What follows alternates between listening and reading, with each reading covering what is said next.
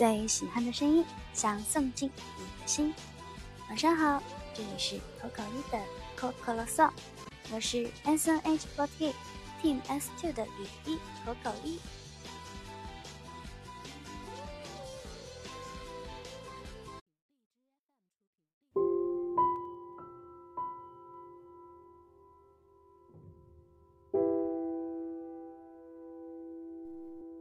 昨天我们进行了《向阳的星光》这一部舞台剧的首演，这也是我第一次真正意义上的接触了表演，而且这一次也是我第一次演一个小男孩，第一次穿男装。像之前我们拍摄男装生写的时候，我也没有戴过假发，也没有穿过男装啊什么的。所以这一次对于我来说，还真的算是一个小挑战吧。其实昨天结束之后，真的有好多话都很想说，而且也挺纠结的。但是我觉得，可能一千个人心中有一千个哈姆雷特，而且我们现在所处的环境，塞纳河嘛，河内的环境也是这样子，所以我觉得。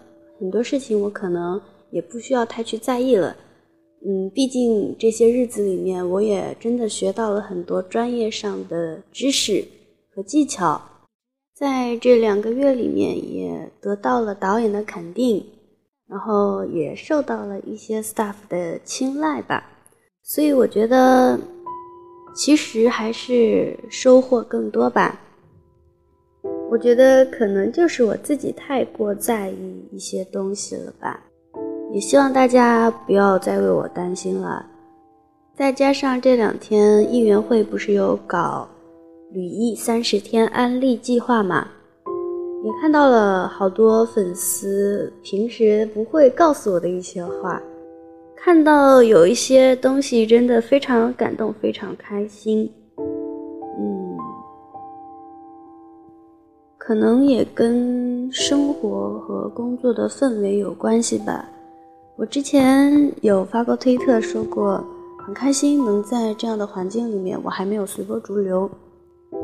但是我觉得有的时候人就是会随波逐流的，有时候真的是没有办法去改变的一件事。很多时候，可能你真的踏踏实实的、认认真真的。默默的去做一些事情，坚持一些事情，都不如人家一句说出来的话来得快。所以我觉得我可能也会花一些心思在纠结这个事情吧。嗯，有时候想想自己也觉得蛮好笑的，为什么 要钻这样子的牛角尖呢？前段时间我有看到一个我小偶像的采访。就是指的我小偶像的七条他自己要遵守的原则。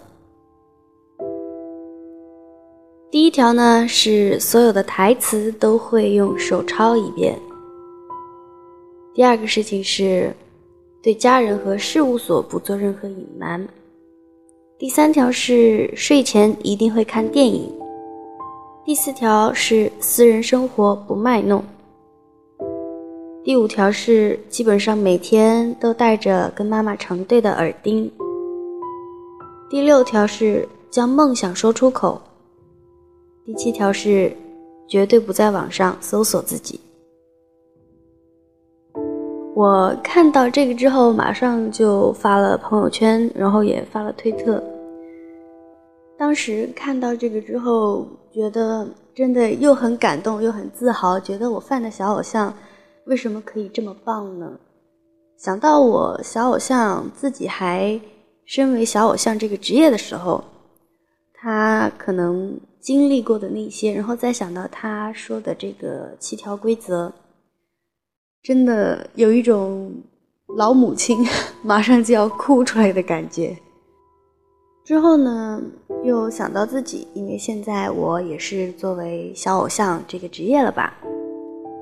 嗯，也算是想了很多吧。我我觉得我好像给大家的一种感觉就是我每天都在想很多事情。我现在回想起我之前每一期电台，好像时不时的都要说啊，最近又想了很多事情，感觉 感觉好好笑。有时候可能想不通一件事情，就开始钻牛角尖。好像我也是从入团之后，慢慢的越来越爱钻牛角尖了，也不知道为什么。虽然很多时候知道钻牛角尖是没有用的，但是我觉得我有很多时候真的就是不自觉的硬是要去钻一钻这个牛角尖。唉，让我深叹一口气。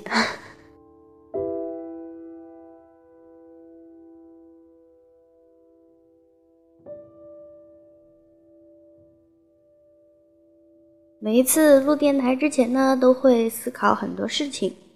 有的时候电台也会重录很多次，因为有时候很多话说出来了之后，我就觉得好像哎没有必要再说给你们听了，就会把之前录的都删掉，然后再重新录一次。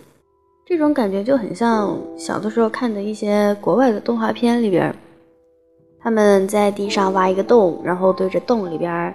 说出自己的烦恼，再把那个洞给埋起来，然后就啥事儿都没有了。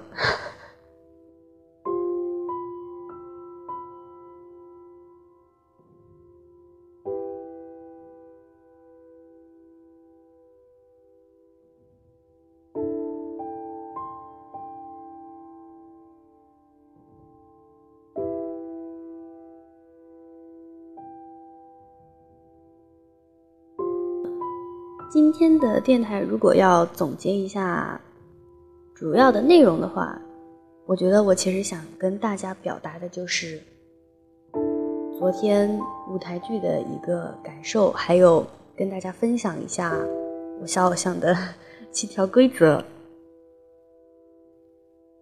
那么今天的电台到这里就差不多，应该要给大家推荐今天晚上要推送的歌曲啦。今天要为大家推荐的这首歌是来自辉夜姬的《神田川》。这首歌我其实是想在昭和时代的日本偶像这一趴分享给大家的，但是我后来呃归纳整理了，也有这么长时间，跳票也跳票了这么长时间。我一开始的想法是想从五十年代开始介绍的，后来越整理资料越多，又仔细一想，如果真的要从五十年代开始介绍的话，那真的可能一期四话电台都做不完了。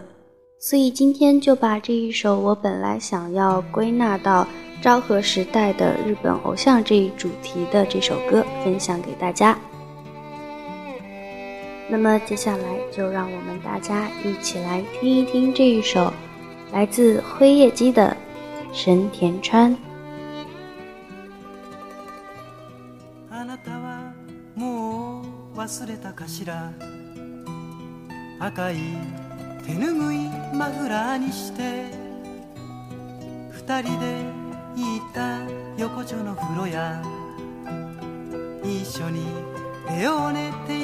たのにいつも私が待たされた。粗い髪が芯まで冷えて小さな政権カタカタなった。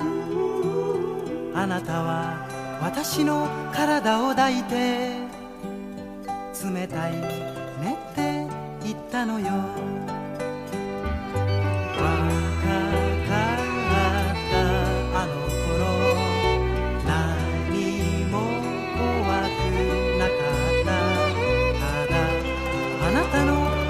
し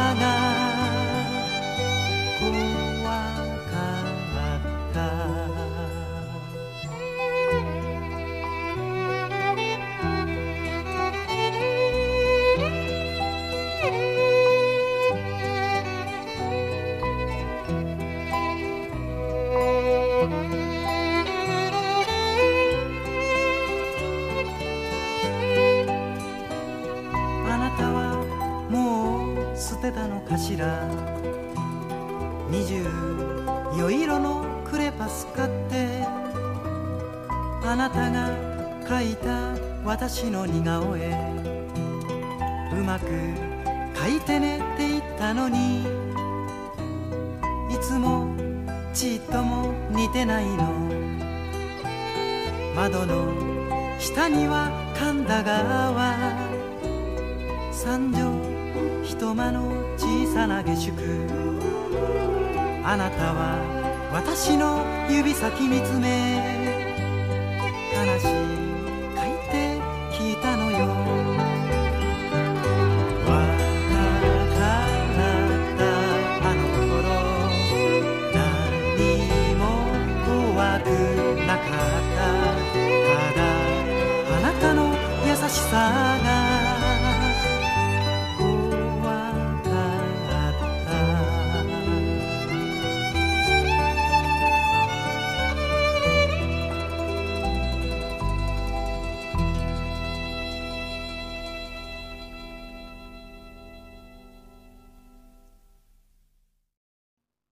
世界晚安，